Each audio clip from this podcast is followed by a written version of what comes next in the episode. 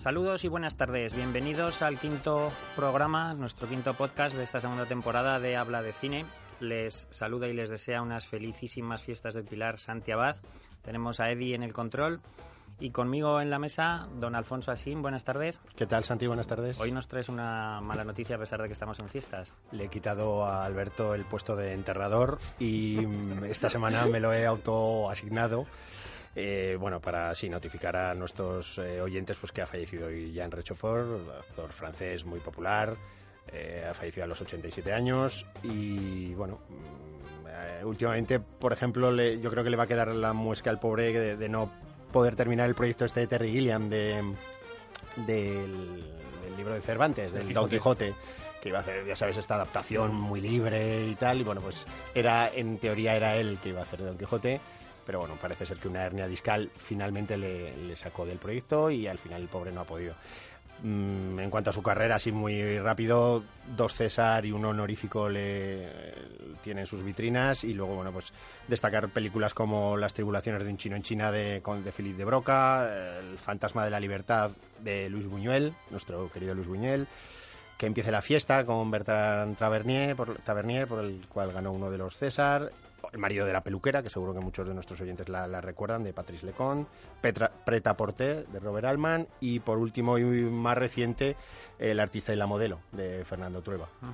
Bueno, don Luis Arrechea, buenas tardes. Hola, buenas tardes. No te asustes porque una hernia discal no siempre tiene que ser mortal. Que te he visto cara de susto cuando lo ha dicho Alfonso. No, no, no, el susto era porque estaba pensando en el Festival de Sitges, que se inició el pasado jueves con la inauguración y la presencia de Guillermo del Toro con La forma del agua y bueno, la semana que viene tendremos más información de cómo ha ido este festival, que está nuestro compañero José Antonio Alarcón allí.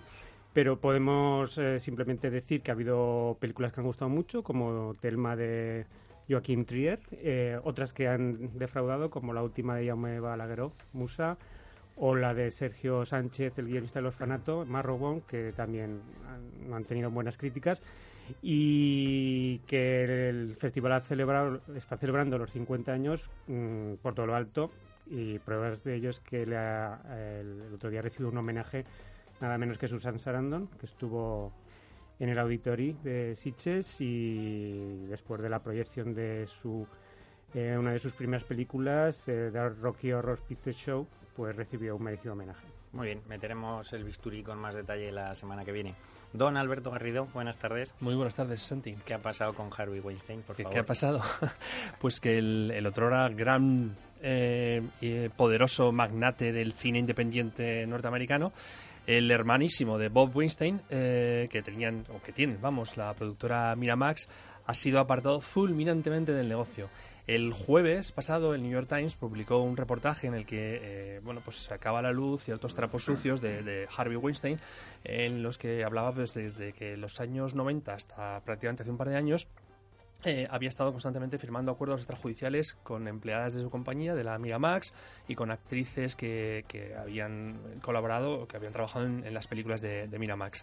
Eh, a raíz de ese, de ese reportaje, pues algunas de esas actrices, como Ashley Judd o Rose McGowan, han bueno pues han salido a la palestra para decir para eh, que sí efectivamente pues han contado sus los casos de acoso de, o de abuso por parte de Harvey Weinstein que incluso ha sido tachado de, ser hipócrita porque hace un par de años él mismo había producido una, un documental sobre los abusos de las mujeres en, en las universidades norteamericanas, ¿no? Bueno, eh, el jueves o el viernes en un principio el Consejo de Administración, aquello de ratificarle el cargo, no ratificó, pero le dijo, bueno, pues temporalmente eh, sigues en la compañía, pero temporalmente no, no, diriges, ¿no? Y ya ayer domingo eh, su hermano Bob le dijo que, que, bueno, que estaba fulminantemente despedido, que estaba fuera de, de la compañía, ¿no? Esto se dieron cuenta cuando las cuentas anuales veían un importe ahí que no sabían de qué eran y que costaba más que las propias películas. Algo así, algo así. El caso es que además, bueno, pues eh, realmente es un personaje como su hermano Bob que, se han granjeado pues bastante antipatías entre lo que es el, Hollywood más, más tradicional y más, más clásico porque a pesar de, de ser los productores y los impulsores de carreras como la de Quentin Tarantino, eh, o Steven Soderbergh eh, también se han caracterizado, eh, sobre todo Harvey, por determinadas promociones de los Oscars que rayan en lo ilegal y así han conseguido Oscar gente como Wynette Paltrow en Shakespeare Love o Penelope Cruz. Ahí lo dejo. Ya siempre que- sueltas la puya ahí, ¿eh? Ahí lo dejo. Tenía que dejarlo caer. Bueno, y también tenemos al otro lado del teléfono a nuestro mallorquín preferido, hijo adoptivo de esta ciudad, que por motivos laborales no ha podido venir a ponerse el cachirulo y celebrar las fiestas como se merecen. Ricard, buenas tardes. Buenas tardes, buenas tardes. Acojonado estoy por lo que habéis dicho de la hernia discal. Yo es que cuando, cuelgue me voy corriendo a la clínica. en serio. Escucha, que no se murió de, de hernia Ah. discal el pobre hombre. O sea que Ah, Santi vale, ya vale, sabes que lo lleva a su terreno. Vale, vale, vale. Ricard, todos tenemos una hernia discal ya. hombre. Tengo que decir un secreto, tengo que contar un secreto a los oyentes. Venga, suelta. Todos sabéis, bueno, ya lo ha dicho Santi, que, que esta semana es la semana de, de- de la- las fiestas de- del Pilar. Pues los que están en la mesa, todos los maños que están en la mesa son replicantes. No hay ninguno de, no hay, no hay ninguno, ninguno de los de verdad. Todos están En la otras, en otras- en otras labores. Eh, han dejado a unos replicantes que ya veremos cómo funcionan. O sea que, que si, si algo sale mal, que le den la culpa a Jared Leto. Bueno, has hecho la siembra perfecta para que Alberto nos empiece a hablar del estreno de la semana, esta nueva Antes que nada, antes que nada, perdonad, ¿eh? pero Alberto ha dicho que Penélope Cruz gana el Oscar gracias a los Weinstein, pero ¿tenía algo que ver los Weinstein con Vicky Cristina Barcelona? Parece ser que sí. Era Sony, lo distribuía Sony, ¿no? Era, ya, ya, ya, no lo sé, no lo sé, yo sé que Sí, la, puede la película en distribuía Unidos- Sony y yo creo Sí, que, sí. que algo tenían que ver los Vale, Weinstein vale, por ahí, vale, ¿eh? vale, vale, pero en producción no, ¿eh? No, no, no, no en producción, no, no, no, no, no, Vale, en vale, distribución, vale. en lo que es la promoción de la Pero película. en producción creo que era Media Pro, era... Sí, de bueno, Roures. Roures, ¿eh? Exactamente. Sí, sí, pero lo que es luego la promoción que la hacen eh, Sony me parece en... Vale, vale. Es la envidia que le cierra. Sí, sí, no, no, no, necesitaba realmente, necesitaba muy buena promoción en Estados Unidos para ganar un Oscar. Pero muy buena, sí, estamos de acuerdo en eso. No todos Vale, vale. estamos de acuerdo. Vayamos a Blade Runner. Vayamos a Blade Runner. Bueno, Blade Runner, eh, la verdad es que ¿cuánto tiempo tenemos para hablar, para hablar de Blade Runner? Tres horas 47 minutos. Bueno, pues vamos a, a empezar.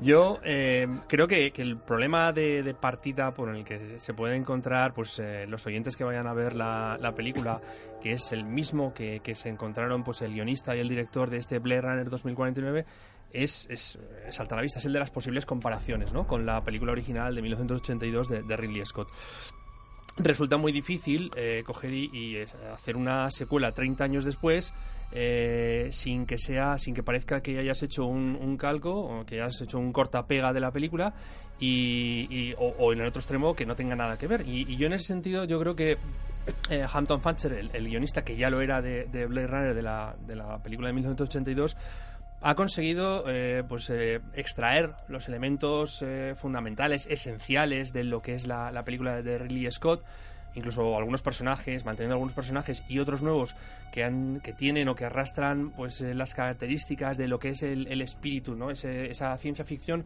mezclada con, con cine negro, que era el, el Blade Runner original. Y en ese sentido, mm, yo creo que, es un acierto, que, han salido airosos ¿no? de- del reto. Otra cosa es que, y luego sí que veis, hablamos un poquito, que, la película sea redonda al 100%, ¿vale? A mí me gusta, me parece una muy buena película, pero hay cosas que, que luego matizaremos. Y de esto que decía de lo del cine negro, es una de las cosas que yo quizás haya notado más, y es que la primera versión eh, se notaba mucho la influencia esa de- del cine negro en la estructura narrativa, que en esta la mantiene, ¿no? Pues eso de un detective que va investigando y que conforme va, va estirando de- del hilo, va sacando trapos sucios, que es, eh, bueno, pues eh, la podríamos encontrar en, películas clásicas de los años 40 o 50, como digo, de, de cine negro, lo mantiene. Sin embargo, ese aspecto tan sucio, lluvioso de Los Ángeles, en, en Blade Runner 1982, eh, prácticamente toda la acción transcurría de noche y con lluvia. Y aquí, sin embargo, se, abre a, a la luz, ¿no? Hay unas cuantas escenas que, que, que no son, no transcurren de noche y con lluvia.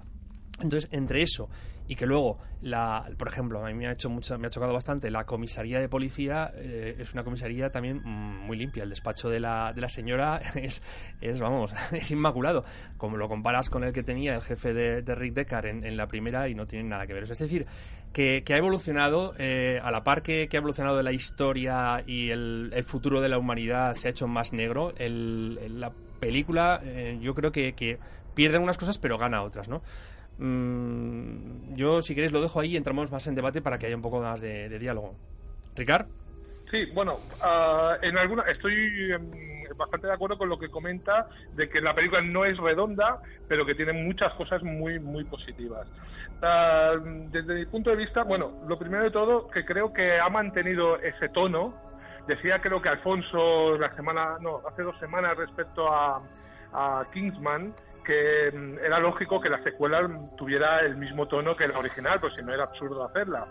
Eh, en este caso, pues podemos decir lo mismo, aunque hayan pasado muchos años, eh, más de 30, eh, yo creo que lo han acertado en el tono. Lo que sí que es verdad que en lugar de, de, ser una película de cine negro tan clara, tan clara como era en 1982, como muy bien ha dicho Alberto, la actual no, se, no, no tendría ese tono de cine negro, pero sí que recupera pues el tono de las películas actuales que podían ser comparables a las de cine negro de aquella época.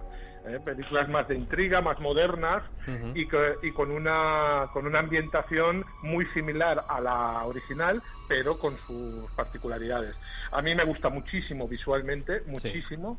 Ah, me gusta muchísimo cómo han tratado el tema musical, porque siendo la música moderna también te recuerda muchísimo la música de Vangelis de, 1982, que, si, que, que, si uno la escucha ahora puede resultar un poco pasada de moda, no obstante, cuando la escuchas en la película, estas adaptaciones que han hecho, me parece que la han hecho muy moderna, es decir, han hecho un muy buen trabajo musical, desde mi punto de vista, evidentemente, y ah, me gustaría también ah, decir que interpretativamente hablando tengo una de cal y una de arena. A ver, no es que haya ninguna excelente interpretación, creo que creo que mm, las interpretaciones son correctas, pero tengo un problema con el señor Ryan Gosling que creo que está ya mm, forzando demasiado la misma cara siempre. Es decir, um, yo no pido que sea un tío ya uh, camaleónico, porque creo que no lo es, pero ya que no lo eres, ya que siempre pones la misma cara, hagas la película que hagas, hagas un musical eh, alegre, como pueda ser La La Land, alegre en, ciertos puntos, en ciertos momentos, o, una película como esta, creo que es que pone la misma cara siempre de, un poco amargado. Yo quiero que, que me alegre un poco también o sea, que, que, me alegre el día. Yo cuando lo veo no, no, me divierto viendo a este hombre. Hombre, aquí igual está un poco más justificado por, el personaje. lo iba a decir, lo iba a decir. Aquí todavía se le puede perdonar, pero es que claro, es que desde um, eh, Drive, uh, la de George Clooney que es político, como se llama, Los Idus de marzo, uh, todas, todas, todas, todas, este chico no cambia la cara.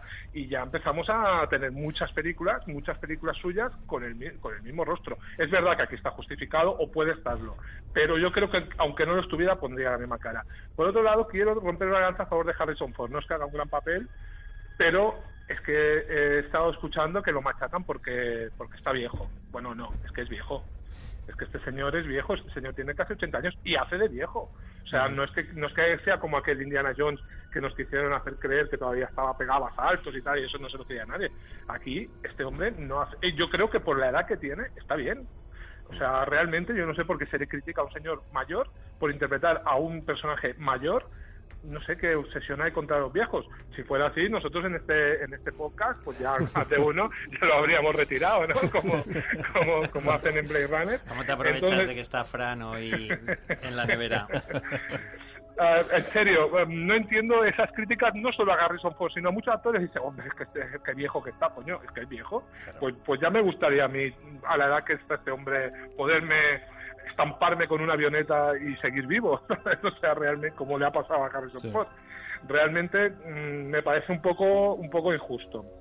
He de destacar muchísimo a Denis Villeneuve por el tema de la, sobre todo la valentía de haber hecho esta película como la ha hecho, porque hay una cosa que tampoco, que también creo que tenemos que comentarlo, que es el ritmo. La película es lenta ah, a más no poder. Y ahí sí que yo, quizás hay algunas secuencias que sería una de mis pegas. Quizás fuerzan demasiado la lentitud, pero valoro la valentía de Villeneuve porque al hacer una superproducción, en tiempos de los nuevos Star Wars, de las películas de Marvel, de los grandes blockbusters que es mucho ritmo, mucho ritmo, mucha diversión, esto es todo lo opuesto. Y es muy valiente respetar el original, a pesar de que seguramente te, la, te estampes en, taquilla como se, estampó la original. Entonces, ah, creo que la respeta mucho lo lleva al mismo terreno, aunque sí he de reconocer que a mí, gustándome bastante la película, hay dos, tres secuencias que se me hacen largas y un poco pesadas por la lentitud. Visualmente me gusta, musicalmente me gusta y, me, y, ya termino y me encanta la idea de las apariciones para, y lo digo así para los que no lo han visto una serie de apariciones de artistas musicales. Me gusta mucho la idea para un futuro eso eh, yo prácticamente estoy de acuerdo en lo que has dicho yo lo que iba a destacar fundamentalmente es a Denis Villeneuve porque eh, era un caramelo envenenado el llevar este proyecto es, muy difícil hoy en día arrastrar Blade Runner. De hecho, conozco un montón de, de gente, de, fans de la original que no se atreven a verla. No se atreven a verla porque temen que, pues, toda, todo ese aura de, cine tan especial que arrastra Blade Runner. Eh, que, se les caiga abajo, sí, que se les venga abajo y, quieran mantener el recuerdo o, poder o recuperar la original antes que ver esta. Yo a todas estas personas con las que he hablado les he recomendado que la vayan a ver porque sobre todo, y, un poco en la línea de lo que habéis comentado, Villeneuve lo que hace es eh, totalmente eh, formar una película que respeta en absoluto todo, de principio a fin, la, la, base que tiene. Sin ser una copia. Sin ser una copia. Contándonos otra cosa, más allá de esa historia, utilizando, como comentaba Alberto, pues evidentemente eh, retomando personajes que ya aparecen en la primera, pero avanzando, avanzando desde ahí y haciéndolo con un respeto desde, desde eh, todo visual a lo que es la narración, que sí que es cierto que yo le achaco que se le va la mano en el metraje, pero también el tema de la música que has comentado, es que prácticamente hay momentos que, que también recupera alguna pieza de Evangelis, pero, es que eh, parece que lo ha trasladado un poco más moderno, pero parece que estamos oyendo el Evangelis original, ¿no? y, y, todo eso hace que, que, que, viendo la película en la sala de cine, tú sabes lo que estás viendo y sabes de dónde viene y, y no te puede chirriar nada. Sí que es cierto lo que comentabas también, Ricard, que hay alguna escena que podría ser mejorable pero es que era muy complicado y además Denis Villeneuve no se queda aquí, es que va a traer, no sé si se cuela a continuación, de, Dune, de David Lynch, o sea, es un tío que, que, le, va el morbo no sé si continuación o, vuelve a adaptar el libro. ¿eh? Yo creo que sí, yo creo que un, reboot, un remake. Pero en fin, eh, habla de, de, la de la valentía de un director que para mí es un top 3 mundial a día de hoy, sin lugar a dudas. Yo, bueno, mm, completando un poquito lo que habéis dicho, yo mm, me gustaba el universo Blade Runner, pero yo no era de los que veneraban la primera película. Por supuesto, me la, vi días antes y, yo estoy de acuerdo que lo, que lo que ha hecho Villeneuve es, desde el respeto, crear una obra personal. Eh, ha mejorado, bueno, mejorado no, eh, ha ampliado el espectro, por supuesto, ha salido de, ese, de eso, eh, Los Ángeles que yo, ves, ahí sí que me gustaba más en Los Ángeles de, del 82 por las columnas de fuego. Aquí lo veo muy, mm. muy gris.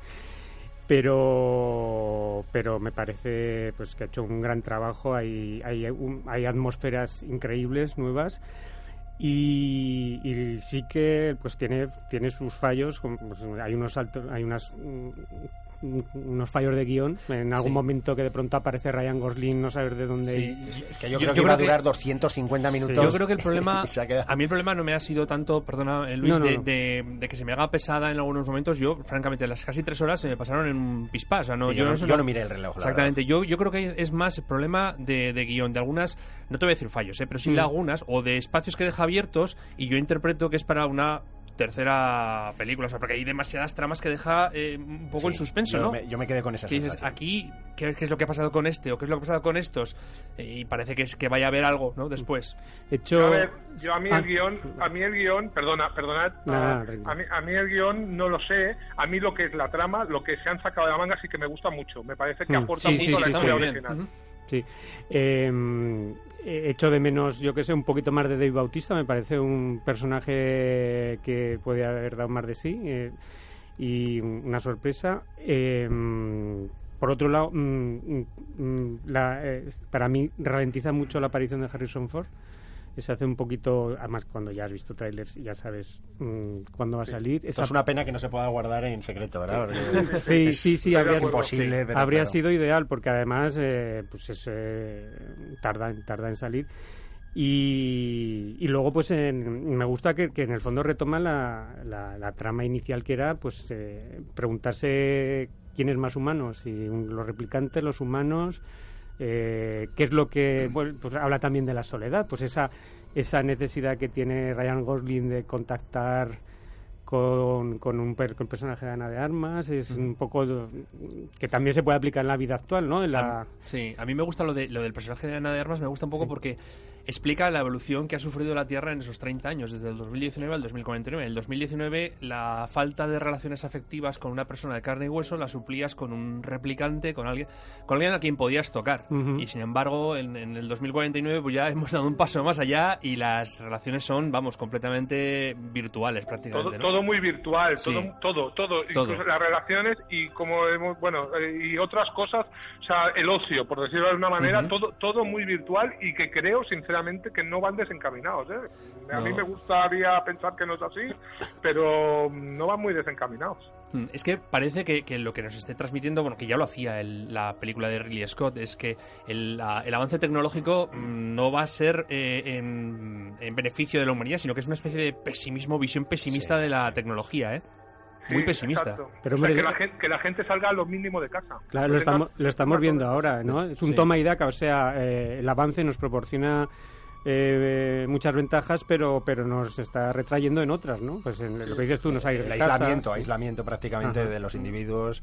Eh, yo solo os iba a preguntar eh, eh, qué os pareció Jared Leto, porque me esperaba algo más de su personaje, ya no él a nivel interpretativo, pero me esperaba algo más del personaje. Yo no sé si Esa- en hilo de una, de las- tercera. eso es, uno de, Ah, las, de esos argumentos de esas subtramas que veo que se corta es precisamente el personaje de Jared Leto, que se queda ahí y dices, Parece que va a tener más potencia, Sí. ¿no? Y yo creo yo creo que yo creo que que como Blade Runner también tiene una tradición que es hacer 25 montajes distintos pues ha dicho Delis Villeneuve que no, ¿eh?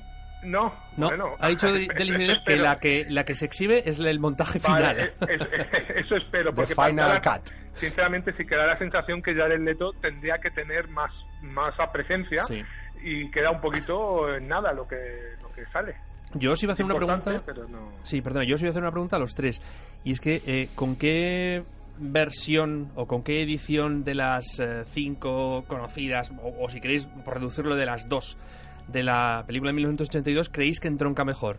¿Con la original que se estrenó en el cine? Porque yo tengo una, una teoría personalmente. ¿O con la, el Final Cut de- del 92? Ni idea. Yo es que he cometido el error de volver a ver el Final Cut cuando debería haber visto la del 82 porque es la que más lejos tengo, pero eh, yo no te sé contestar. no sé. yo tampoco me atrevo muy bien pero yo, yo- creo creo que por la de- con la del 82 Sí, Sí. yo creo que sí, yo creo que sí. Esa es lo que la sensación que me da a mí un poco, pues eso, viendo la, la, la historia que está contando y el final final de la del Ujú. 82 parece que vaya más por esa línea que, que no por el Es, es más, me suena haber leído, ahora que lo dices, me suena haber leído algo que Denis Villeneuve, para él, la Sí. Blade Runner eh, Con la que original creció es esa, sí. es esa, es Por la lo buena, tanto, o tiene sentido que sea así, claro. Sí, sí, sí. Ahora, ahora que lo has dicho, me suena haber leído algo. Y sí. la gran duda que plantea Blade Runner, la primera, ¿pensáis que la resuelve? Ah, Sobre- no, a mí, a, mí No. no me, a mí no me acaba de quedar claro. No, A mí me queda No, menos que claro no. que antes. yo, Exacto, ta- eso es, yo salí con más dudas de las que entré. Sí. No sé si habéis leído el libro original, Sí, de las ovejas mecánicas, Sí. y si no recuerdo mal, porque lo leí hace por lo menos 20 años o más, Yo más, sí. yo creo que sí que era un replicante de cara. Sí, Que estaba no casado recuerdo- además, si recuerdas. ¿Eh? Estaba casado. Estaba casado, sí, no, a ver, no tiene mucho que ver lo No, que es la, no, no, la no, no. trama, no tiene, ¿no? Pero creo que era un replicante, Sí, si no sí, recuerdo sí, mal. sí, sí, sí, seguro, Eh, seguro. En la película, desde luego, no, no quedaba claro y en esta nueva versión creo que, si, a, a- a no ser que yo me despistara, creo que tampoco Es queda que, claro. no, no, en la En novela alguna está... conversación parece que te va invita a una línea, pero luego después parece que no. Entonces, yo creo que, creo que juega con consci- nosotros. exactamente, conscientemente dejan esa, esa solución ambigua ¿no? a, a nuestras dudas. Pero lo que decías antes del- de la novela es verdad, es que ya el propio título de Sueñan los androides con ovejas eléctricas te Claro. estaba, te estaba diciendo que era un spoiler en sí mismo. Además, es una novela muy cortita, Sí, muy, muy- recuerdo muy que era buena. muy pequeñita, sí. Muy, muy, muy recomendable, como Sí. todo lo que lo poco que he leído de Philip. Dick. Ujú. Ah, yo lo recomiendo a los que les gusta la, la ciencia ficción, la lectura de ciencia ficción, porque realmente es uno de los grandes. ¿eh? Él, él siempre dijo, yo recuerdo también algunas declaraciones de Philip K. Dick que decía que era mejor la versión de Ridley Scott que su novela. Él estaba más contento. Sí, sí, estaba muy contento con la adaptación. Decía que era mejor que su propia ¿Con novela. Pero, pero ¿Con qué murió, versión? La primera, pero la del murió- 82. Murió enseguida, ¿eh? Pero murió enseguida. Yo no sé si, si, si, si le pegó un ataque, le pegó un ataque o algo. Por, De hernia discal, por- por un- ver un que ataque de hernia Ridley discal. Scott era mejor. Bueno, un ataque igual- de hernia discal. Igual que os ha corrido a vosotros el sudor por la espalda con el tema de la hernia discal, me ha corrido a mí con lo que acabáis de decir del futuro. Decidme, por favor, que en este futuro virtual los gin tonics seguirán teniendo el hielo palpable, rocoso Bueno, y y Ryan Gosling bebe algo, Pero ¿no? sin Y- hielo. Pero Sin es hielo. cierto que no dio Sí. a hielo. Las Para- relaciones sexuales pueden ser de alguna manera muy especial a cuatro manos. Por cierto, que sale San Junipera. San Sí, Junipera. exacto, es cierto, es cierto. Sí. Bueno, vuestras notas para cerrar Blade Runner. 9. Yo un 8. yo, un me ocho. quedo, yo me quedo en el 8 también. Un 8 también. Muy bien, pues tres 8 y un 9 para la nueva Blade Runner. Ricard, muchas gracias por acompañarnos como siempre. Muchas gracias. Aún estás a tiempo de venir, si quieres. Vale, vale, a lo mejor os doy una sorpresa. Lo que no sé si será buena. Ah, mucha, que paséis unas grandes fiestas, ah, bebed mucha agua y, y el lunes que viene espero que, que los de verdad, los maños de verdad vuelvan a estar en, en el plato. Un abrazo. Un abrazo, Un abrazo a todos. Ricardo.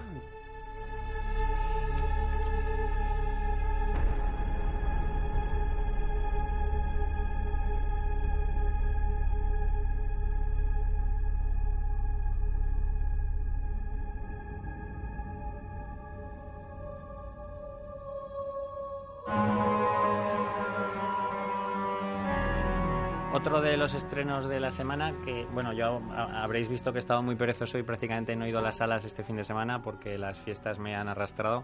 Pero esta película me da la impresión de que no, con el tráiler ya no era casi necesario ir a verla. La montaña entre nosotros, Alfonso, estuviste viendo el estreno. No, Yo no la el vi. tráiler. Solo vi el tráiler. También no la he visto y ya está. Y con eso que ya lo vean el tráiler. Bueno, a ver.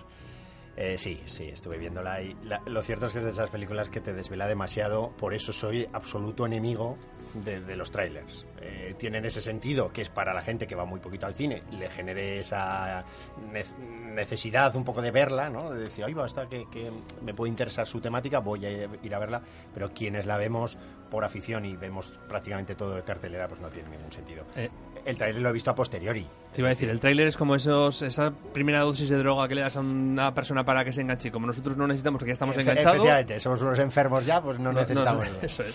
Bueno, pues la montaña entre nosotros, pues eh, viene a contar mm, cómo dos personajes, iba a decir antagónicos o bastante diferentes, tienen que sobrevivir a un accidente en alta montaña en los Estados Unidos. Ella es una periodista fotográfica y él, si no me equivoco, es un neurocirujano. Eh, él es Idris Elba y ella es Kate Winslet. Es decir, a nivel interpretativo estamos contando con dos de los grandes intérpretes que podemos tener en, eh, a nivel mundial.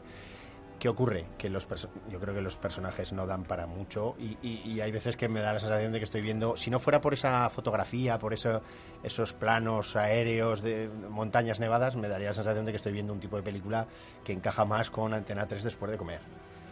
Buscan que haya cierta tensión, pero yo creo que todo lo que es supervivencia, incluso bueno, porque no es que en el tráiler ya se ve, ¿no? Eh, eh, la ci- cierta relación de amistad, amor-amistad que se genera entre ellos, pues bueno, pues eh, que vaya fructificando, pero, pero yo creo que es una película que en ningún momento generará un- una excesiva tensión, que, que yo creo que este tipo de películas, cuando, cuando uno piensa en supervivencia en alta montaña y tal, te esperas otra cosa, que haya algo más, ya no sé si de acción, pero, pero sí, sí mucha más tensión, que yo creo que en ningún momento la alcanza.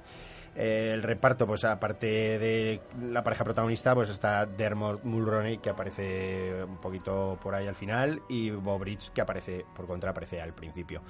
Mm, la película sí que destacar que, que es, está dirigida por Hani Abu Hassad, que es eh, un realizador eh, palestino nacido, sin embargo, de nacionalidad israelí y que eh, es popular por, por películas que han sido nominadas al Oscar y que, que tienen un importante reconocimiento a nivel internacional, como es Omar eh, hace, en el 2013 y la otra incluso Paradise Now del 2006.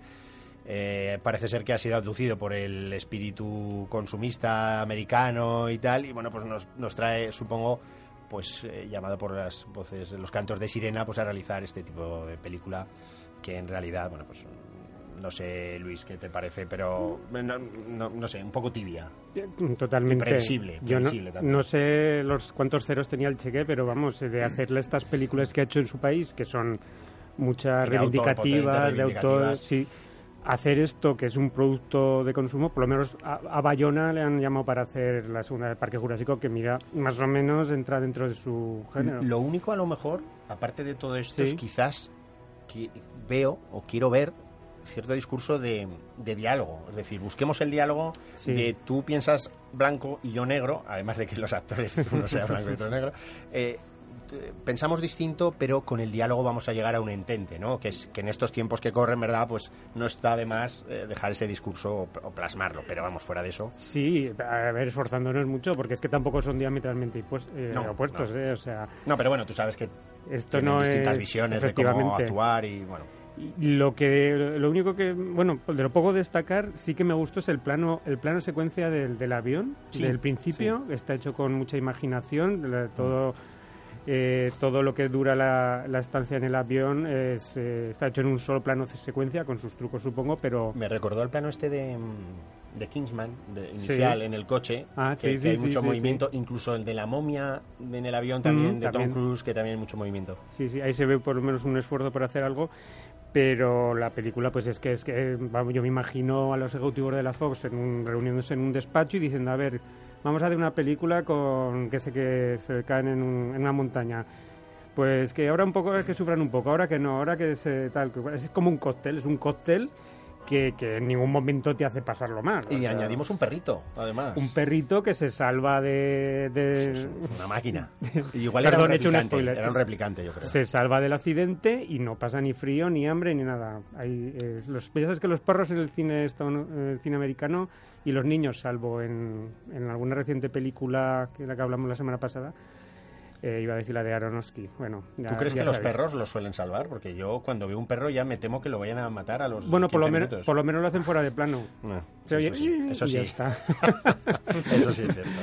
bueno, eh, un telefilm. mm, Sí, Nada que ver con Everest, esta que se estrenó hace un par de años. No, ni, ni siquiera conviven. No, No, claro. Nada. Lo único que, bueno, claro, son dos actores de peso, o sea, Eso es un de los que lo apetece ver. Ujú. Intuyo notas Es- bajas. Sí, eh, antes de nada decir que es una adaptación de una novela de Charles Martin. Lo digo ahí por si alguno quiere leerla y a lo mejor pues ampliar o no sé si se ha quedado con un poco mal sabor de boca tras ver la película. Yo la nota, pues mira, la voy a probar con un 5 porque es cierto que no molesta, a la vez transcurre su visionado amablemente, demasiado a veces, y bueno, termina ahí 5. Otro cinco. Muy bien, pues para que yo me haya podido escaquear este fin de semana, Luis ha tenido que hacer trabajo doble, cosa que te agradezco. Y hablabais hace poco de al, al comentar la montaña entre nosotros, hablabais de trabajos diametralmente opuestos y estos dos estrenos que has ido a ver tú son diametralmente opuestos en temática, que son Morir Y en calidad. y Tu mejor amigo. Sí, bueno, Morir, mm, yo diría que es el otro de los grandes estrenos de fin de semana, aunque hayan ido cuatro personas a verlo. Eh, es la segun- bueno, la- no sé si es la segunda película de Fernando Franco, porque yo lo conocí hace unos años eh, con La herida. La herida era una película potente, difícil de ver, que también tenía a Mariana Álvarez en su como pro- protagonista y que le valió multitud de premios. No sé si el Goya, El Goya, sí. Y en San Sebastián. Y El Feroz, si no me equivoco. Mm, sí, es cierto. En esta película a Mariana Álvarez se une Andrés Gertrudis, que casualmente son pareja en la vida real. Y bueno, el título mm, de la película Morir es un spoiler total, porque mm, la película cuenta eh, en el momento en que una pareja que está de vacaciones él le dice a ella que, que esas pruebas que se hizo médicas que le dijo que habían salido bien, pues no, no han salido bien. Y que, y que tiene un, un- un cáncer. Bueno, la película lo que cuenta es eh, un poco la, el relato de la, de la agonía de, de, de esta pareja. Mm, lo curioso que hace Fernando Franco es que el punto de vista lo, lo coloca en, en- no en el enfermo, sino en ella, que es eh, la que tiene que lidiar no solo con, con la enfermedad de su marido, sino también con, con el cambio de temperamento que, que va a experimentar. Un poco como Amor de Haneke en esa línea. Eh, sí, también en un tono es un tono frío, pero no no es eh, morboso. Eh, la película cuenta con escasos actores porque se centra en, en la pareja, ¿no? Eh, en, cómo ella vive eh, eso, ese, esa agonía de su marido y sobre todo por cómo lo vive ella, que se lo tiene, digamos, que comer en, un poco en silencio. Eh, está estructurada como en segmentos la película eh, que acaban bruscamente y sabes pues que el siguiente segmento es un avance un paso grande en, esa, en, esa, en situación.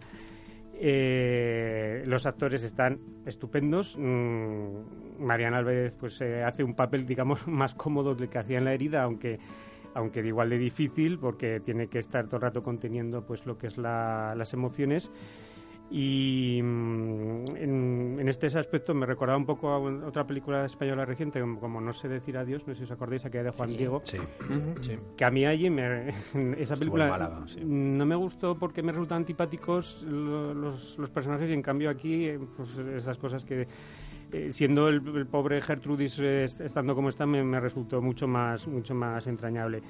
Es una película dura, mmm, desnuda de música y desnuda de... o sea, va, va, al grano, y, pero que yo creo que merece la pena por, por, por ver un nuevo enfoque, no en plan espectáculo como puede ser La Fuerza del Cariño, una manera pausada y que merece, merece la pena ver. Eh, se disfruta por, por cómo está contada, se sufre, por supuesto, pero no creo que sea un sufrimiento gratuito. Son estas películas que yo creo que, que, que merece la pena ver. Un 7. Muy bien. Y para compensar, fuiste a ver la película a la que corresponde esta banda sonora que estamos escuchando. Sí. Mm, tu mejor amigo. Hablando de perros, ¿no? Hablando de perros. Bueno, pues tu mejor amigo. Me estoy buscando las notas porque sí. Un cero. Ah, no. No, la, la, las notas para que no se me olvide nada. Aquí estás. Bueno, a ver, ¿qué es esto? Eh, cuenta la historia. Y hasta aquí la intervención de Luis. no, no, es que, es que es que es muy gracioso. cuenta la historia de un perro y. Bueno, la película está narrada por el perro. En la versión original es George, Josh Gad, que lo vimos en La Bella y la Bestia, haciendo Le Fou. En la versión española no sé quién es.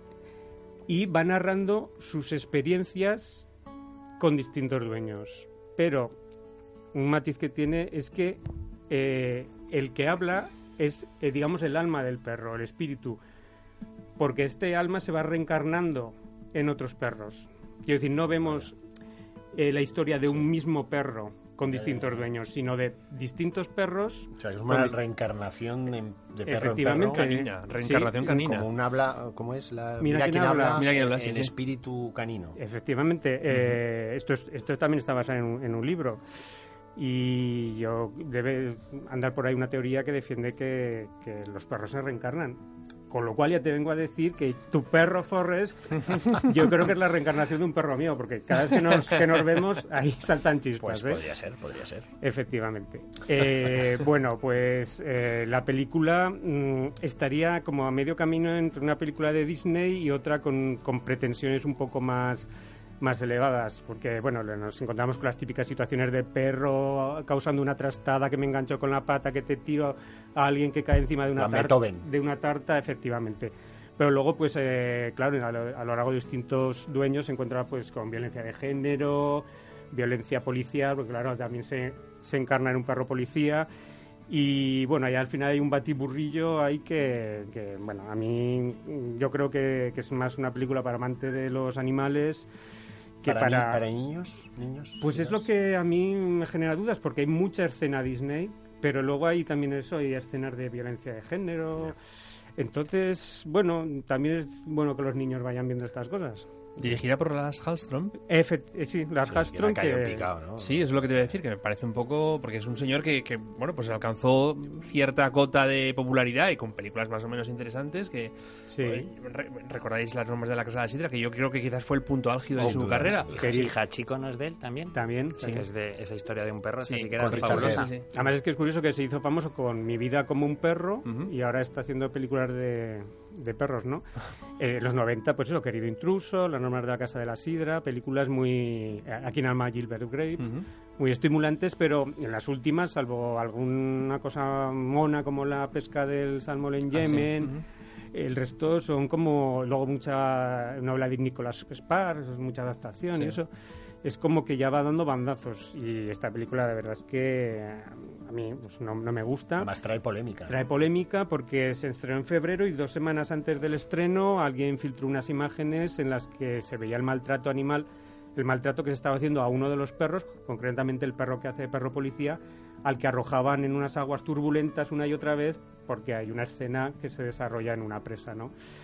Eh, no mm, hubo polémica, la película se estrenó, no ha sido un gran éxito y ahora meses después llega a España que bueno pues no creo que esa cosa, ya, ya ha pasado a la historia. Mm, no vemos eh, de actores conocidos pues no, no muchos simplemente Dennis Quaid que sale en el último tercio de la película y sí que mm, mencionar a Peggy Lipton que, que la recordaréis por su papel de Norma Jennings en Twin Peaks, que es la que hacía esos pasteles de cereza tan ricos. y ya está. No ¿Elena Olin, su mujer, no sale? No, no, no. Elena Olin yo creo que siguen casados, ¿no? Porque igual es que... Podría ser que ya Podría no. Ser que ya no.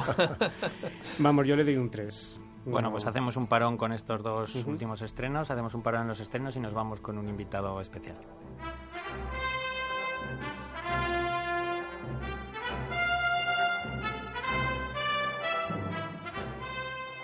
En estos tiempos convulsos en que los zaragocistas y aficionados al fútbol tenemos que sufrir desde hace años a un equipo hundido en la segunda división, es un placer para mí ponerme en contacto con un ilustre campeón de la Recopa, don Jesús García San Juan. Buenas tardes. Buenas tardes. ¿Cómo estás? Santiago? Muy bien, ¿y usted? Bueno, pues yo creo que todo el mundo te conoce por tu carrera futbolística, por tu trayectoria en el Zaragoza y en otros equipos. Ahora también mucha gente, quizá no tanta, sabrá que te dedicas al mundo del golf, que es una de tus, posiblemente era tu pasión principal. Pero lo que seguramente no sabrá ya tanta gente es que el cine y las series de televisión ocupan una buena parte de tu, de tu tiempo de ocio.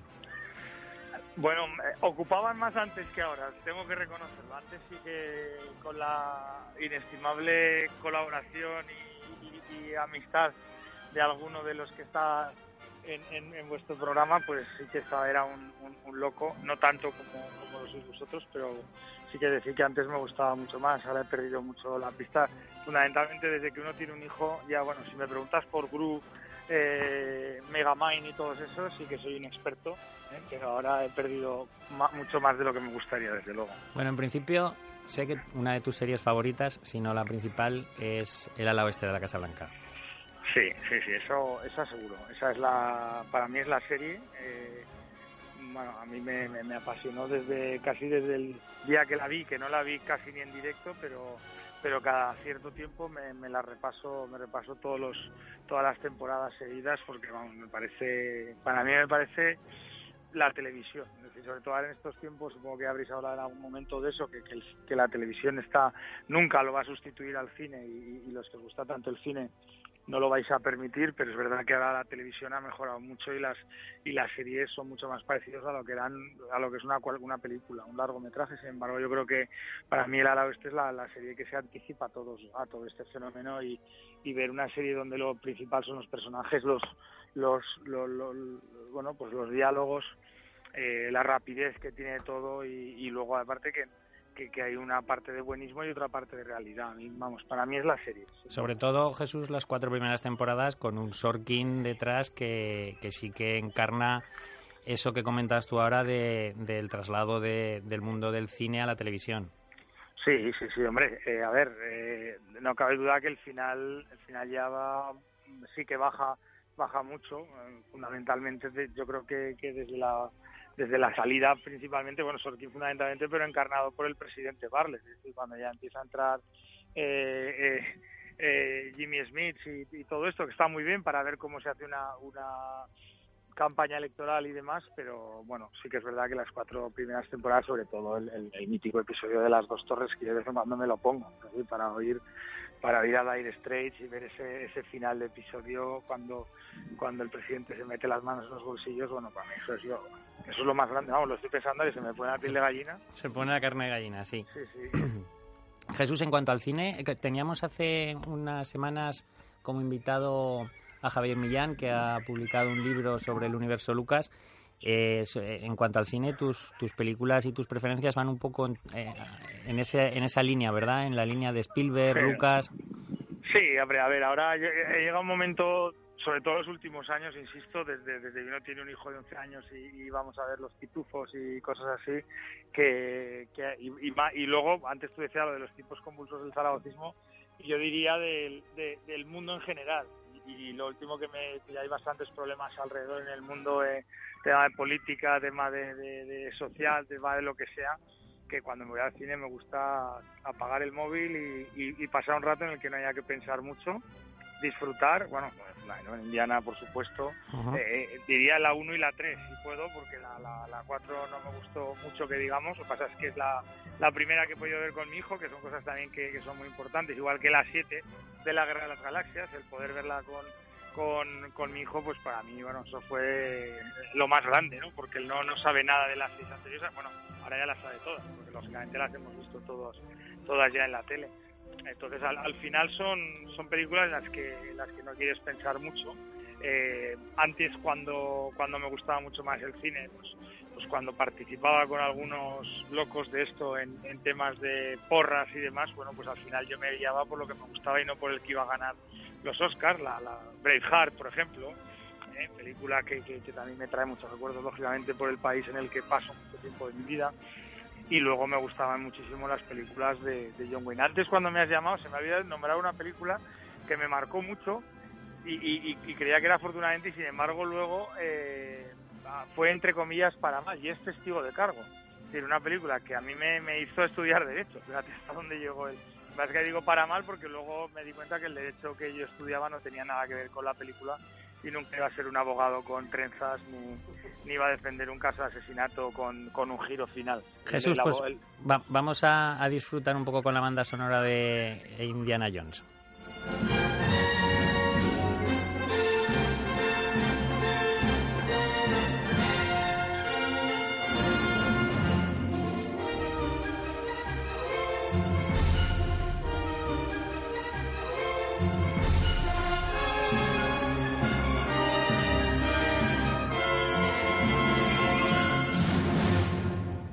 Comentabas antes, comentabas antes cuando recordabas cuando hacías porras que te dejabas llevar un poco por tus gustos y eso evidentemente se veía en el resultado final porque la cuchara de madera creo que te la has llevado bastantes años. Sí, en propiedad. La tienes ya propiedad, ¿verdad, Jesús? Sí, por supuesto, tanto tres de manera consecutiva como cinco alternas, cinco consecutivas, todas eran mías, hasta que ya decidí, decidí no colaborar más en, en regalar películas a mis amigos. Ya decidí finalmente dársela sin presentarme. Directamente. Lo que echaba de menos de los espagueti carbonara, eso sí. Esa parte sí que la echaba de menos. De todas maneras, si, si quieres espaguetis carbonara, mm, no tienes más que decírmelo y pues estás invitado a mi casa para y te los hago. O sea que... Así será. Oye, Jesús, en las concentraciones y en los viajes que hacíais, eh, aparte de jugar a la pocha, que ahora ha vuelto a poner de moda Piqué, ¿Os daba tiempo también para, para ver series, películas o entonces no existían tablets y dispositivos tecnológicos? Por supuesto que no existían, pero nosotros lo que hacíamos siempre, porque aparte era épocas que estabas en, primero que tenías que viajar en autobús, como hace ahora el Zaragoza por una situación económica, en la, época que hablamos, que es principios de los 90, que prácticamente no hay aviones charter y no hay casi nada, prácticamente a todos los tíos íbamos en, en autobús.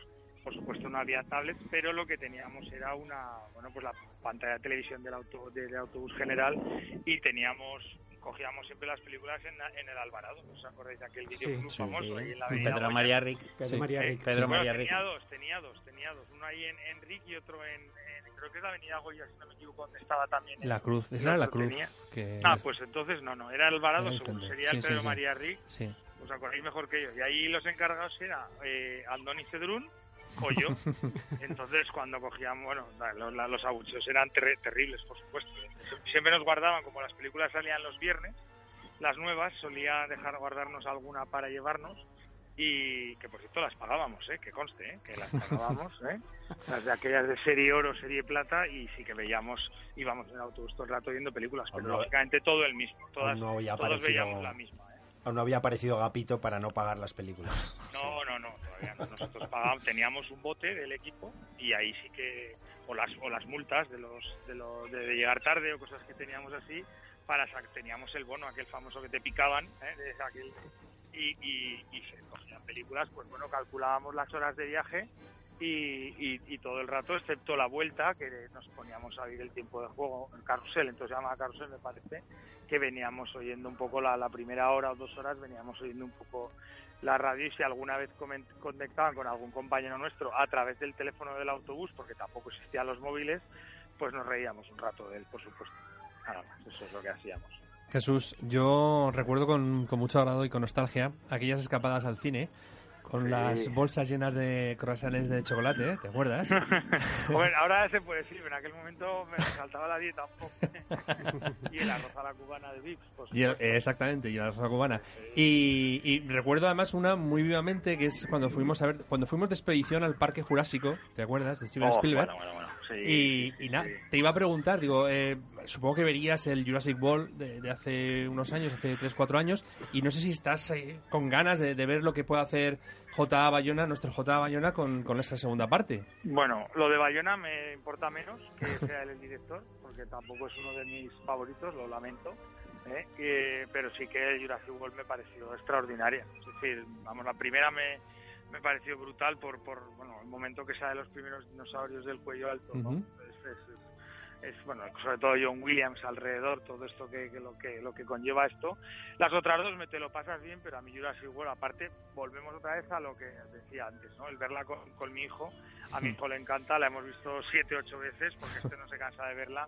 De hecho, la vimos la semana pasada, sin ir más lejos, y, y la película a mí me parece brutal te, lo pasas fenomenal, eh, está muy bien. Y, el hecho de que Bayona la dirija, pues, pues no lo sé, te, te, hará, te hará gracia porque es un español, pero pero vamos, la película me gustó muchísimo. No sé qué van a hacer ahora nuevo porque ya creo que esto era la culminación, el por fin abrir el parque, que era lo que tenían que haber hecho en las tres anteriores y casi no consiguieron. Pero bueno, con ganas de verla porque es Jurassic World, pero no, no especialmente por la, la que tengo ganas de ver es la nueva de la guerra, claro. para eso un par de meses y ¿Eh? ya está. yo, estoy totalmente de acuerdo en lo que dices, que ver la película con tu hijo te, te, condiciona sobremanera. Yo, sin ir más lejos, luego cuando sigamos hablando de los estrenos, ayer estuve viendo una película con mis hijas que seguramente me gustó más por lo que les gustó a ellas que por lo que me gustó a mí.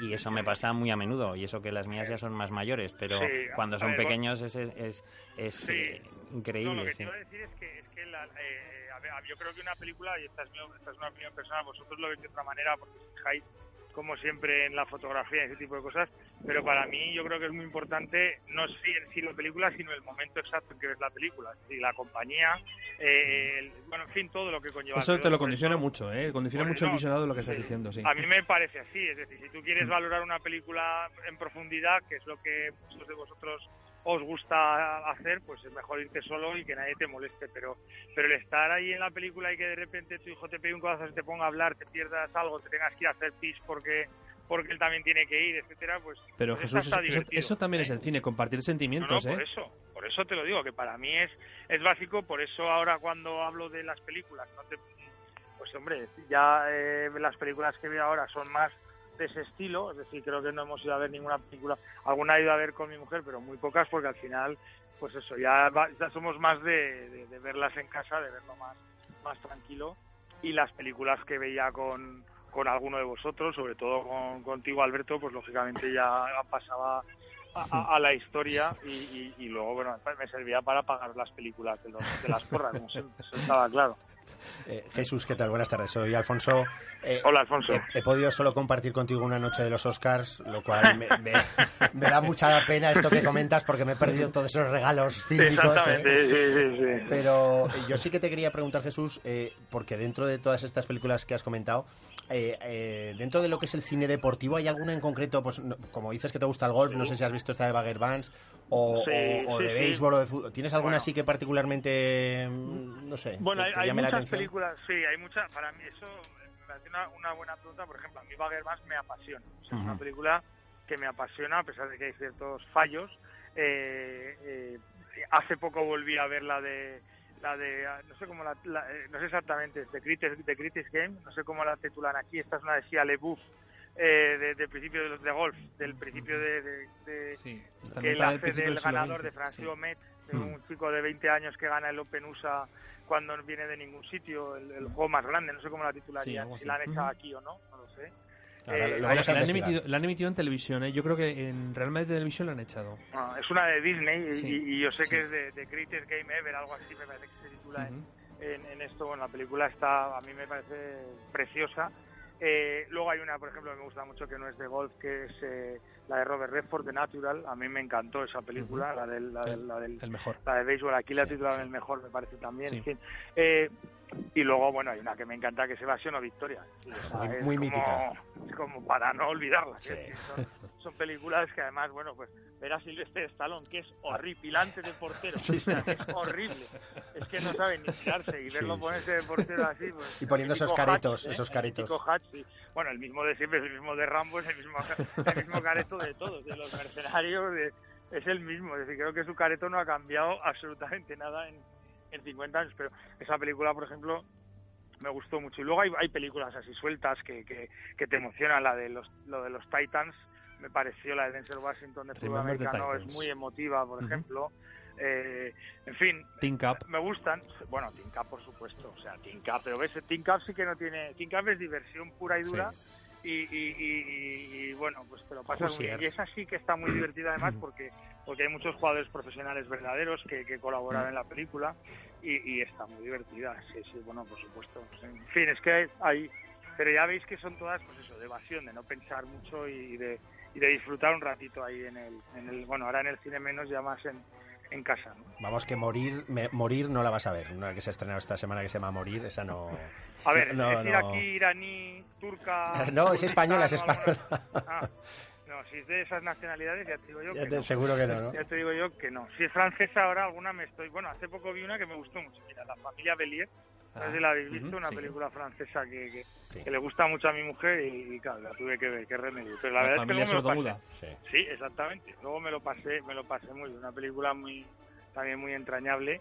Y, y, bueno, no, y lo del cine español, o sea, no es por he tenido mis momentos, ¿eh? he tenido mis momentos de, odiar todo lo que tenía que ver el cine español, porque al final eh, que se dejen ya de, temas políticos a mí me casa mucho el tema político y la mezcla del cine y la política y criticar al gobierno para que luego vaya uno que no se pone nunca corbata y, se vaya ahí vestido de pajarita con el traje de camarero que, que le ha cogido al de lado. Si alguien no lo ha entendido es Pablo Iglesias.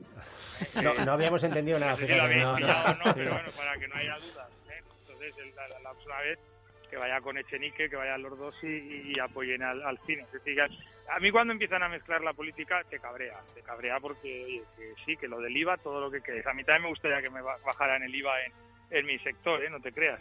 A mí, y, pagar menos impuestos y todo eso, pero si, si, si, si empezamos a mezclar las curras con las merinas, pues, pues no. Y hay películas, el otro día vi otra vez, bueno, vi otra vez que no la había visto y me lo pasé de, de pipa con la de esos apellidos catalanes.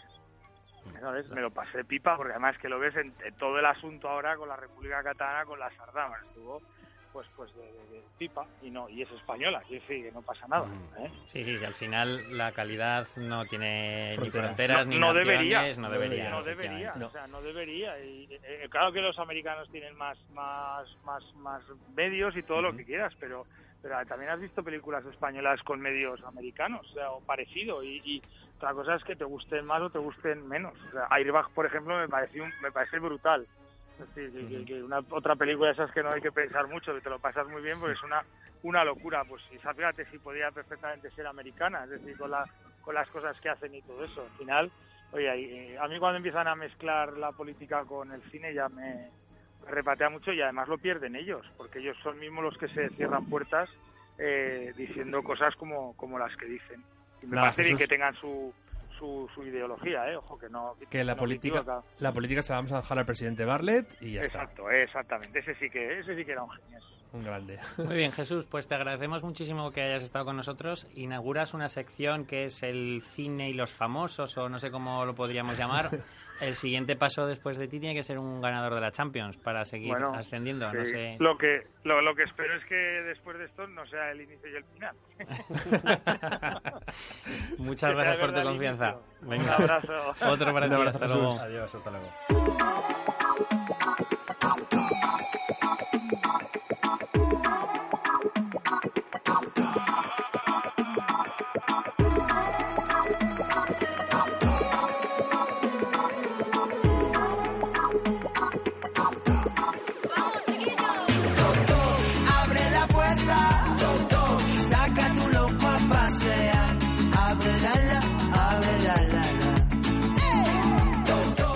Con el último bloque de estrenos. esta semana he podido ir yo a ver Tok Tok, que es otro estreno español. Es una película dirigida por Vicente Villanueva, es una adaptación de una obra de teatro y está interpretada por Paco León, Rosy de Palma, Alexandra Jiménez, Óscar Martínez y Adrián Lastra. Em, bueno, yo tengo que decir, ah, comentábamos hace un rato con Jesús lo que condiciona ver una película con la compañía que tienes y, en concreto con tus hijos y a mí me pasa lo mismo. Yo esta película la disfruté más por lo que les gustó a mis hijas que por lo que me gustó a mí. Mm, lo primero, por, por, señalar las cosas que me hicieron alejarme un poco de la película, es que se nota evidentemente que es una adaptación teatral. Es muy difícil que en cine se consiga el nivel de una adaptación teatral como en el teatro, aunque en ocasiones se ha podido, se ha podido realizar, pero es muy complicado, sobre todo cuando se ve con, con tanta, con tanta claridad. el, el elenco de actores es maravilloso, porque yo creo que no vamos a hablar aquí de Alexandra Jiménez, que es una de nuestras musas. Paco León a mí me parece uno de los mejores comediantes y, no solo comediantes, sino cineastas que hay que tenemos en nuestro país. Óscar Martínez es un actor argentino de primerísimo nivel. Eh, como os digo, el elenco me parece maravilloso. Lo que me da la impresión es que los diálogos y los sketches eh, en, ocasiones quedan un poco flojos. Yo, insisto, mis hijas se rieron mucho y se lo pasaron muy bien, pero yo de verdad, a estas alturas, un Paco León o una Alessandra Jiménez con pipí y caca, yo creo que no. No, no estamos para estas ya. Y, bueno, decir que la historia es muy sencilla, es un grupo de, de, personas que tienen un trastorno obsesivo compulsivo, que es el que da título a la película, Toc Toc, que se reúnen en la consulta de un médico porque están todos citados, todos citados a la vez. Eh, los personajes son muy estereotipados, tienen son muy clichés porque todos están, son muy fieles a su, a su obsesión, a su trastorno, lo cual da eh, pie a ocasiones, a situaciones cómicas, a sketches que en ocasiones funcionan y en otras, como el ejemplo que os he puesto antes, se me quedaban especialmente cortos. Lo cierto es que la película se ve con, con agrado, no en ningún momento molesta. Si además tienes a tus hijas al lado que se están riendo a mandíbula batiente, pues aún la disfrutas un poquito más, aunque luego en el coche de, vuelta asumes un poco el rol de, opositor, pues porque va en el gen del padre, ¿no? Al ser un poco opositor. No sé, Luis, ¿qué te parece a ti? Eh, quizás a mí me gustó un poco más. También eh, reconozco que ver una comedia en compañía eh, te hace igual apreciarla más porque si la persona con la que vas se ríe es como que la risa te es contagiosa. Eh, la película sí que no, oculta su origen teatral y, casi no se idea. Eh, es bastante respetuosa con lo que trata, con los trastornos obsesivos compulsivos, según me informé yo a las salidas, todos existen, salvo el de Oscar Martínez, que no es propiamente un trastorno, es más una enfermedad, un síndrome. Eh, yo me, creí reconocer que tenía alguno de ellos, pero bueno, eso sería para otro tipo de programa. Y, la película, siendo que pues le, dan todo el rato la vuelta a lo mismo, a las al, al mismo tema y, y mm, gracias a su ajustada duración yo creo que, que, no se hace repetitiva. Yo me reí, me lo pasé muy bien, aparte que todos están, están estupendamente. Eh, mencionar así mm, a Nuria Herrero, que hace el papel de la chica, la monitora de Body Pump, e Inma Cuevas, que es la, recepcionista que salía en, Vis a Vis, hacía de una de las mm, presas malas, malas de, la cárcel. Son los dos rostros quizás menos conocidos y que merece la pena mencionar porque son los que vamos a descubrir. Y en conjunto pues es una película que después de ver la de, mi mejor amigo y otra que vamos a comentar ahora, yo creo que a mí me, mm, me hizo más bien que, que, mal porque me pasé un rato divertidísimo y me, me descongestioné me liberé un poco de, este, de estos bodrios que, he olvidado comentar he olvidado comentar y las, las comparaciones son siempre odiosas que se me fue muchas veces la cabeza a Kiki Sí, sí, sí, sí, sí. Y en la comparación salía perdiendo esta. Eh, efectivamente, parece ser que la, la, pieza teatral en la que se basa tampoco debe ser nada del otro mundo. Pero pero bueno yo creo que es un buen entretenimiento. Y por supuesto está, además está nuestra Alessandra Jiménez. Os iba a preguntar por Alessandra si tendremos que hablar con ella y preguntarle el por qué la reclaman tanto para personajes mm, con trastornos eh, efectivamente eh, ya, ya, se lo preguntaremos si tenemos la oportunidad como anécdota hay que decir que hoy precisamente hoy lunes 9 de octubre está inicia el rodaje de una nueva película en Barcelona con Clara Lago y Carmen Maura y en este caso hace de alcaldesa. Bueno, pues o sea, que ha si tenemos ocasión de hablar con ella y nos, y nos cuenta con más detalle. En cuanto a las notas, yo en el, me preguntaban las chicas en el coche, ¿qué nota le vas a dar, papá? ¿Qué nota le vas a dar? Y dije, no sé, un cinco y medio. Y me dijeron, ¡hala! Digo, un 6. Un 6, venga. pues mira, yo también le doy un 6. Le, le, tendría que poner un seis y medio, dado que algo me gusta más. algo más, dale algo más que yo. un 6-12. Sí. bueno, hemos estado comentando antes fuera de micrófono que uno de los estrenos ha habido a quien se le ha atragantado mucho que porque debe ser un poco pildorazo, que es La Cabaña.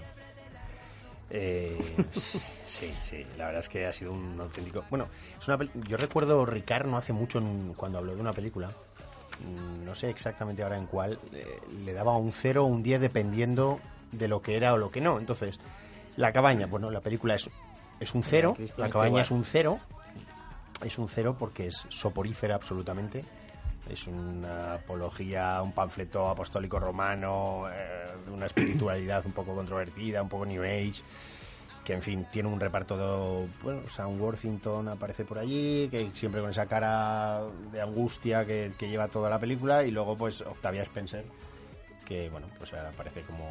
La nueva Morgan Freeman. Sí, eso es, eso es. te, lo te lo quería dejar.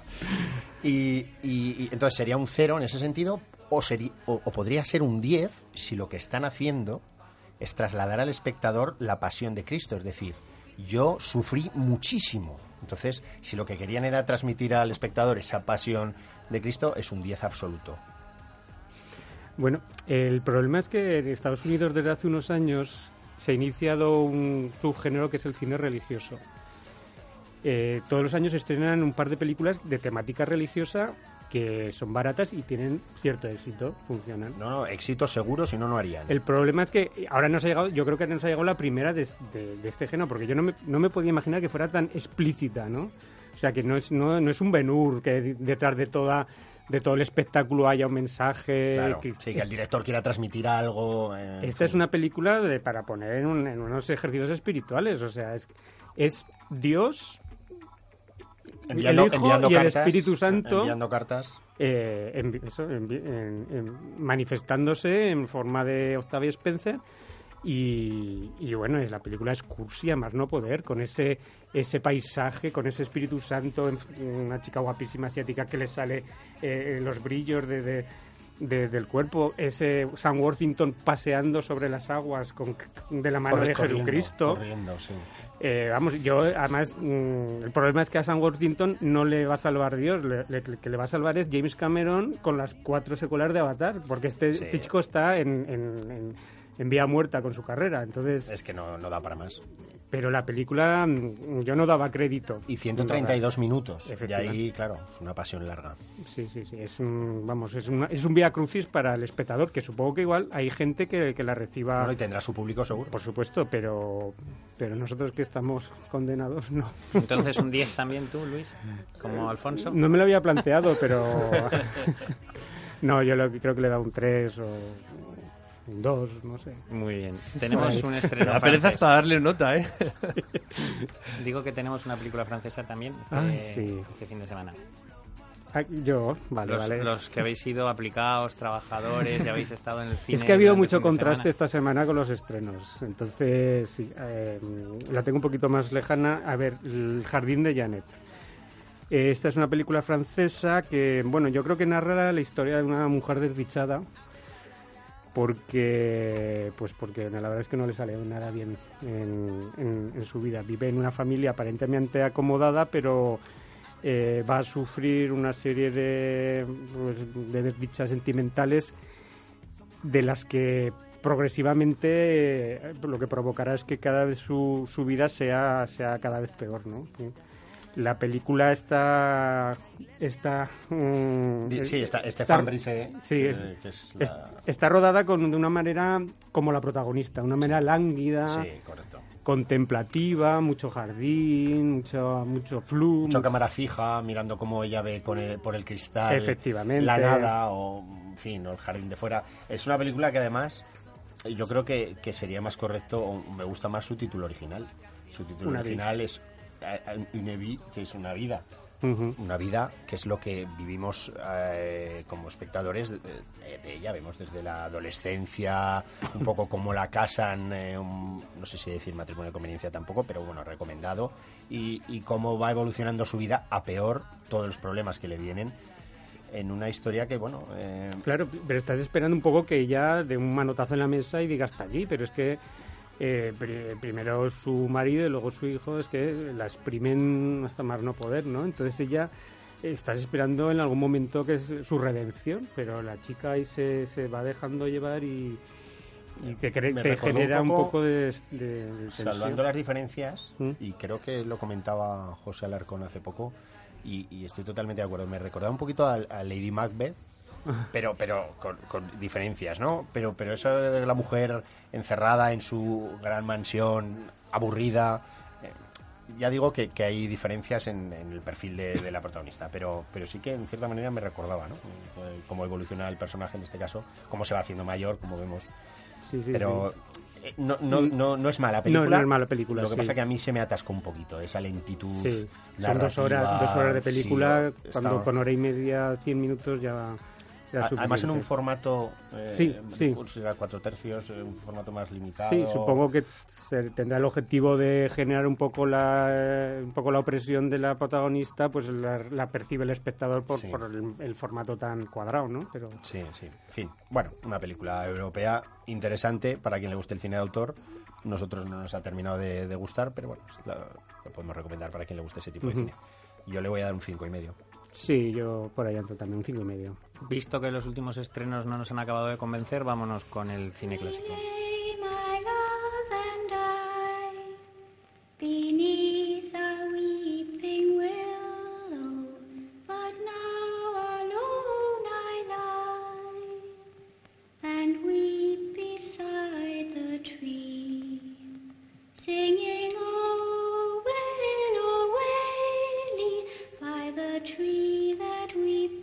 Finales del siglo XIX, Henry James escribió la que fue su obra más conocida, Otra vuelca de tuerca, que sesenta y tantos años después Truman Capote y William Archibald adaptaron para que la dirigiera Jack Clayton. Eh, Suspense, como se tituló en España, o The Innocents, que era el título original, nos cuenta las comeduras de tarro que sufre una institutriz que llega a una mansión rural para encargarse de la educación de dos niños algo especiales. Para hablar de esta película, mi compañero de la redacción de Habla de Cine está aquí conmigo, Luis Arrechea. Luis, ¿qué tal? ¿Cómo estás? Muy bien, Santi. Creo que esta es una de tus películas favoritas.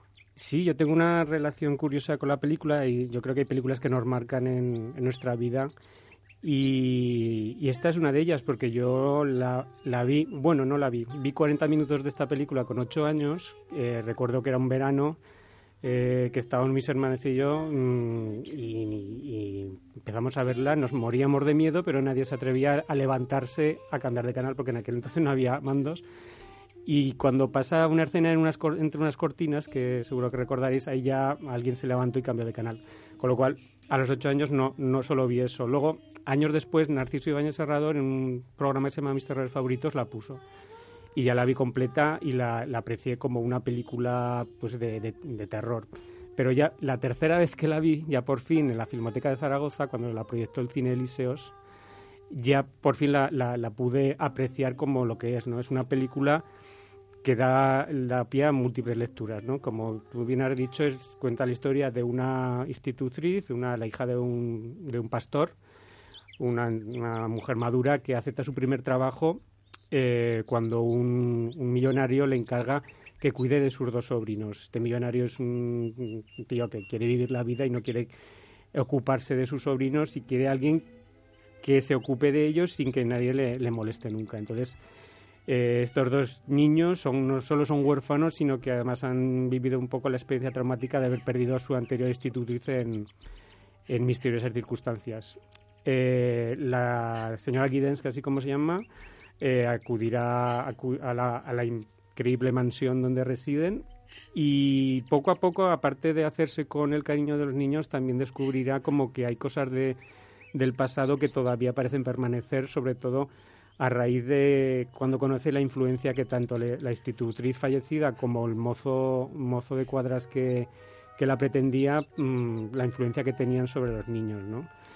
Em, la película, como digo, eh, no es una simple película de fantasmas y apariciones. Es, es una película que depende de cómo el espectador la disfrute.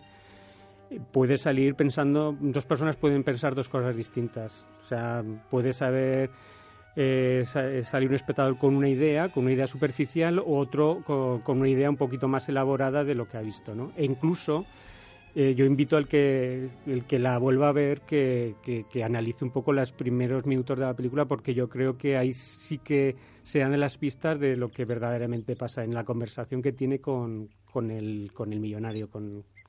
En unos momentos eh, en los que el cine de terror se caracteriza por sustos, Sí. por sangre y por, y por otros elementos más impactantes, eh, una película como, como Suspense utiliza un elemento para, para, para infundir terror, para, Sí. para trasladar ese terror, como es esta banda sonora que estamos escuchando.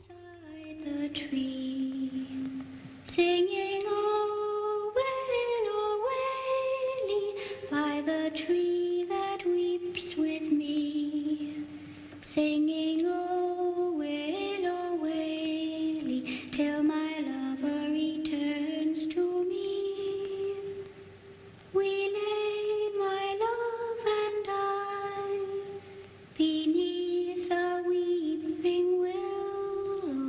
Se incorpora para hablar de Suspense nuestro experto en cine clásico, Juan Murillo, desde Madrid. ¿Qué tal? Buenas tardes. Hola, buenas tardes. Te digo lo mismo que a Ricard, ¿qué haces que no estás en Zaragoza de fiestas del Pilar? Uy, aquí muchas cosas que hacer de trabajo, no, no puede ser, ojalá. Me dais mucha pena a todos con tanto trabajo y con, tanto, siento, y con yo- tantas ocupaciones. A ver, ¿qué vamos a hacer? Bueno, estábamos hablando de Suspense, que nos trasladaba a Luis su pasión por esta película y que creo que, por lo que comentabas últimamente, tú compartes. Sí, yo es una película que hacía mucho tiempo que no veía, de Innocence, me parece horrible el título, suceso. Me parece un desastre. Yo la- la llamaré de Innocence. Sí, yo hacía mucho tiempo que no había visto y me he quedado, vamos, me ha, me ha gustado mucho, me ha dejado impactado, me ha dejado flotando. O sea, teníais puesta la, la música y tenía los pelos de punta. O sea, increíble, o sea, la atmósfera, eh, todas las lecturas que puedes sacar de la película, eh, ese dramatismo que hay un poco, ese melodrama familiar que hay por debajo, interno, todos esos los miedos, eh, los niños, la figura de los niños eh, huérfanos, en fin. Es que además es una peli Juan, es una película que funciona mucho con contrastes, ¿no? Porque tenemos la luz de, ese jardín mm, con los, ellos vestidos de blanco, ¿no? La luz del día con la noche esa cerrada que con las velas iluminando la oscuridad, la luz de la luna que ilumina ese jardín lleno de estatuas en las que parece moverse las sombras, ¿no? Y, y- no solo con la luz, sino pues eh, que está la bondad, la inocencia de los niños con la perversión que parece que hay por debajo, ¿no? Es un, Es un trabajo de fotografía de Freddy Francis, pero magistral, una, es increíble. Lo que dices tú, cómo utiliza los contrastes y luego también de planificación, porque hay, hay un- algunos planos, utiliza muy bien el cinemascope, lo aprovecha Sí. perfectamente en planos en los que ves a lo mejor un primer plano de, de Deborah Kerr, que no hemos comentado que es Deborah Kerr, la Sí. actriz que está fantástica, está fantástica, un primer plano de ella y ves eh, en, eh, a lo mejor que está un poquito escorado y en, en el otro lado ves, ves- estás viendo cosas que están pasando Sí. y eh, todo eso contribuye a generar lo que decía antes eh, Santi, un, una tensión, un suspense eh, hecho pues, sin sustos especialmente, ni, ni con sangre, ni nada por el estilo. O sea, es, te crea una inquietud, pero una, una barbaridad. O sea, a mí también me ha parecido, como dices tú, Juan, que, que sales... uf, eh, no sé si Oh. flotando, pero sales un poco así. uh, Desasosegado. Yo la, vi el otro día a las 3 de la madrugada, yo solito y estaba, vamos.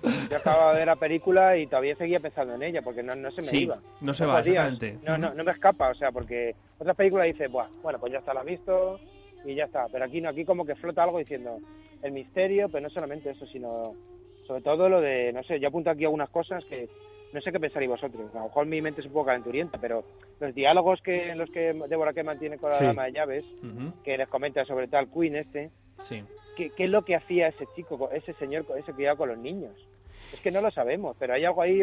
Hay, claro. muchas cosas turbias. hay- hay algo lúbrico ahí, extraño. Sí, pero eh, Juan, ten, ten en cuenta que está que quien quien está contando eso y quien lo está recibiendo es una mujer madura, Ah, vale, sí. hija de un pastor, eh, soltera, que se está, bueno, hay una tensión ahí sexual en- dentro de ella que, que, le- que, que está, vamos, nos está sufriendo o disfrutando de todas esas cosas que se está que le cuentan y que ella, vamos, está procesando de una manera pues pues como ella cree que, que sucede, ¿no? Entonces es que es eh, está la, la claridad y lo que hay por debajo es muy es muy importante, ¿eh? Lo que no se cuenta parece que es lo más importante. ¿no? Efectivamente, efectivamente. Y luego también, no sé si tendría algo que ver, yo he relacionado un poco también, eh, que el guion lo escribió Truman Capote con otro colaborador, no recuerdo, ¿no?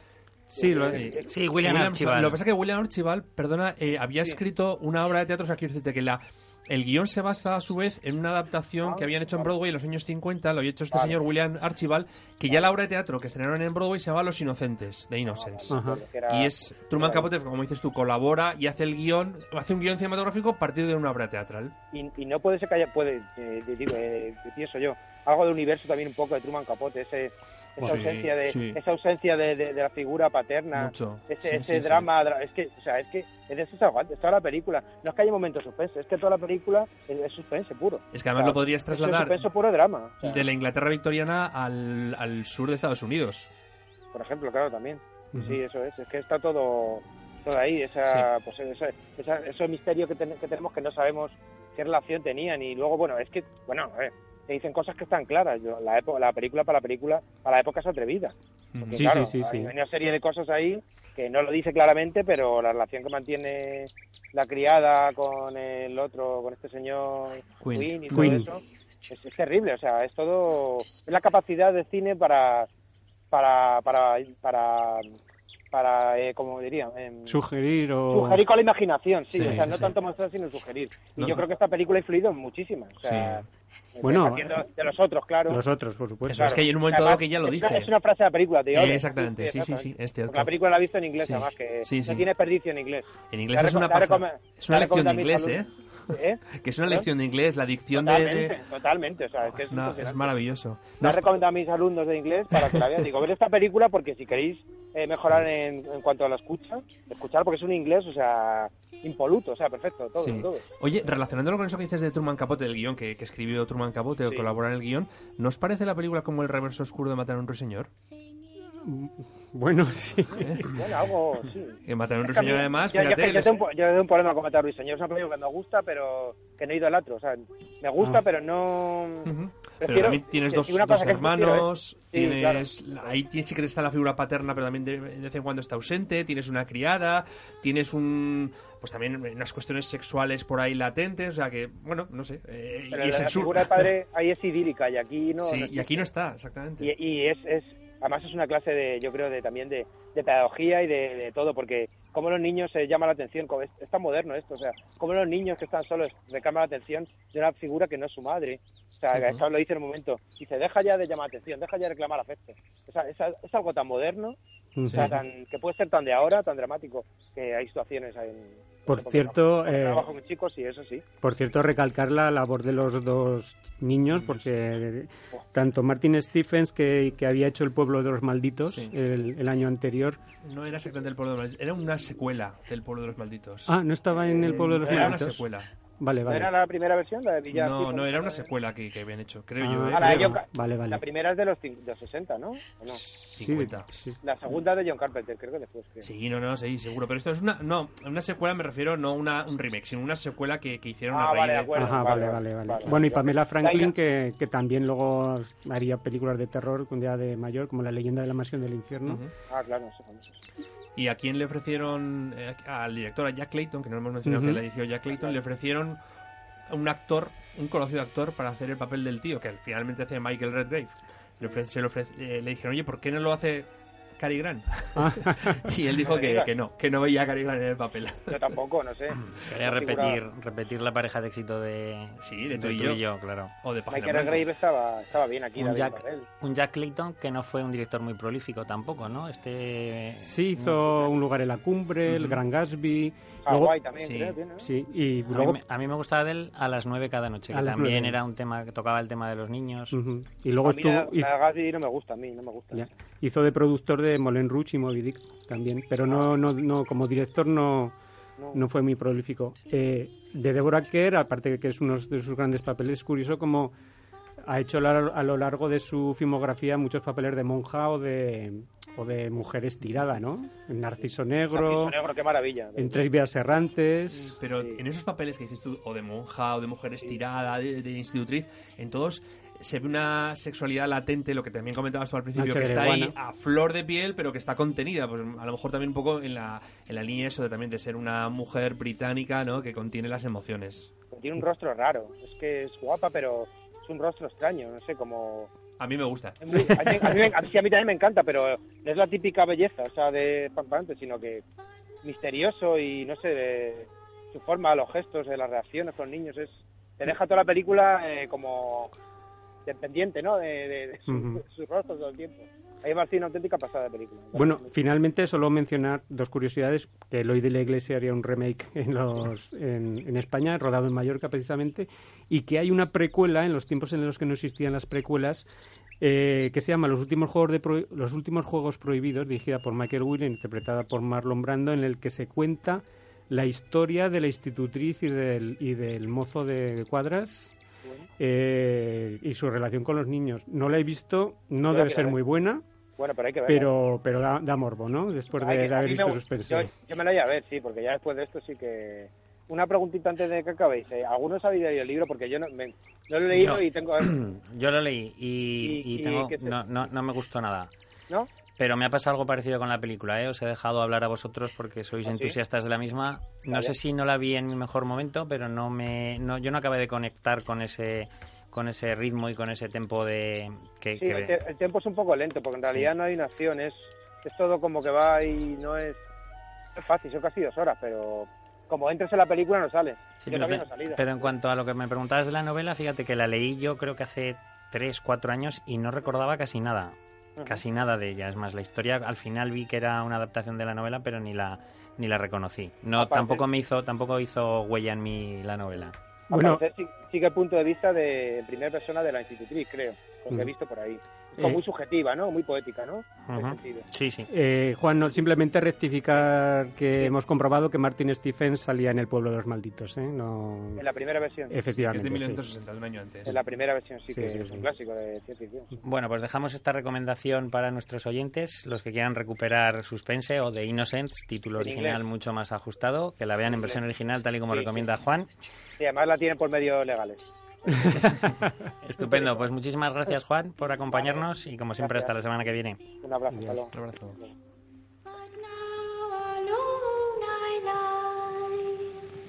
Always.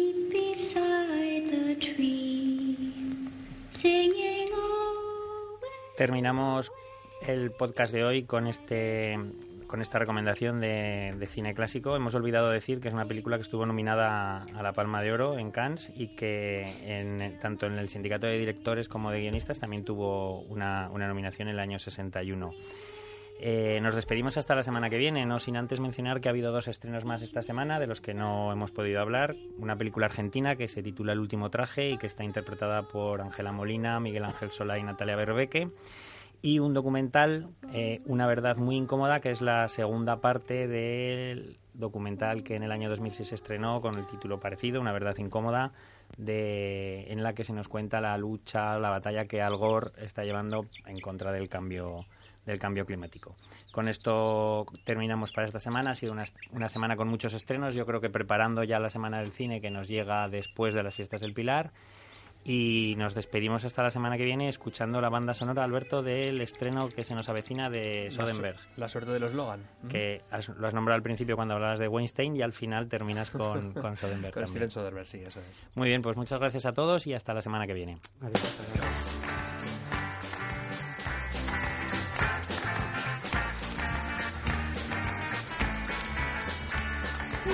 The kind of things I say. I hope that you will change someday.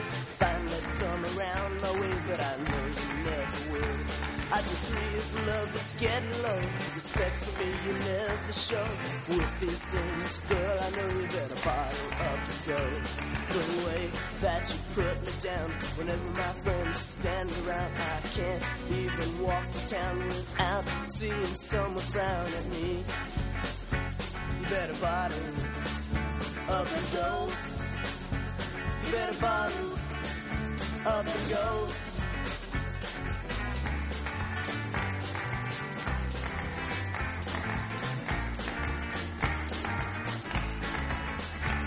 I can't say my fire's out to explain what it's all about. You can bet I will not shout that I you still. It wasn't me who said the truth. I know I can't change you, and your ideas are true. You better bottle up and go. Let's rock.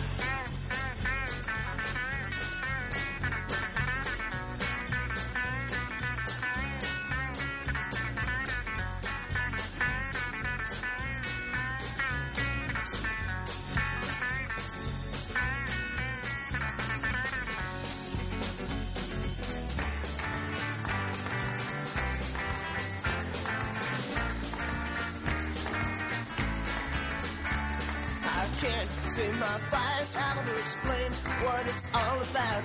You can bet I will not shout that I love you still. It wasn't me who said the truth. I know I can't change you, and your ideas are true. You better bottle up and go.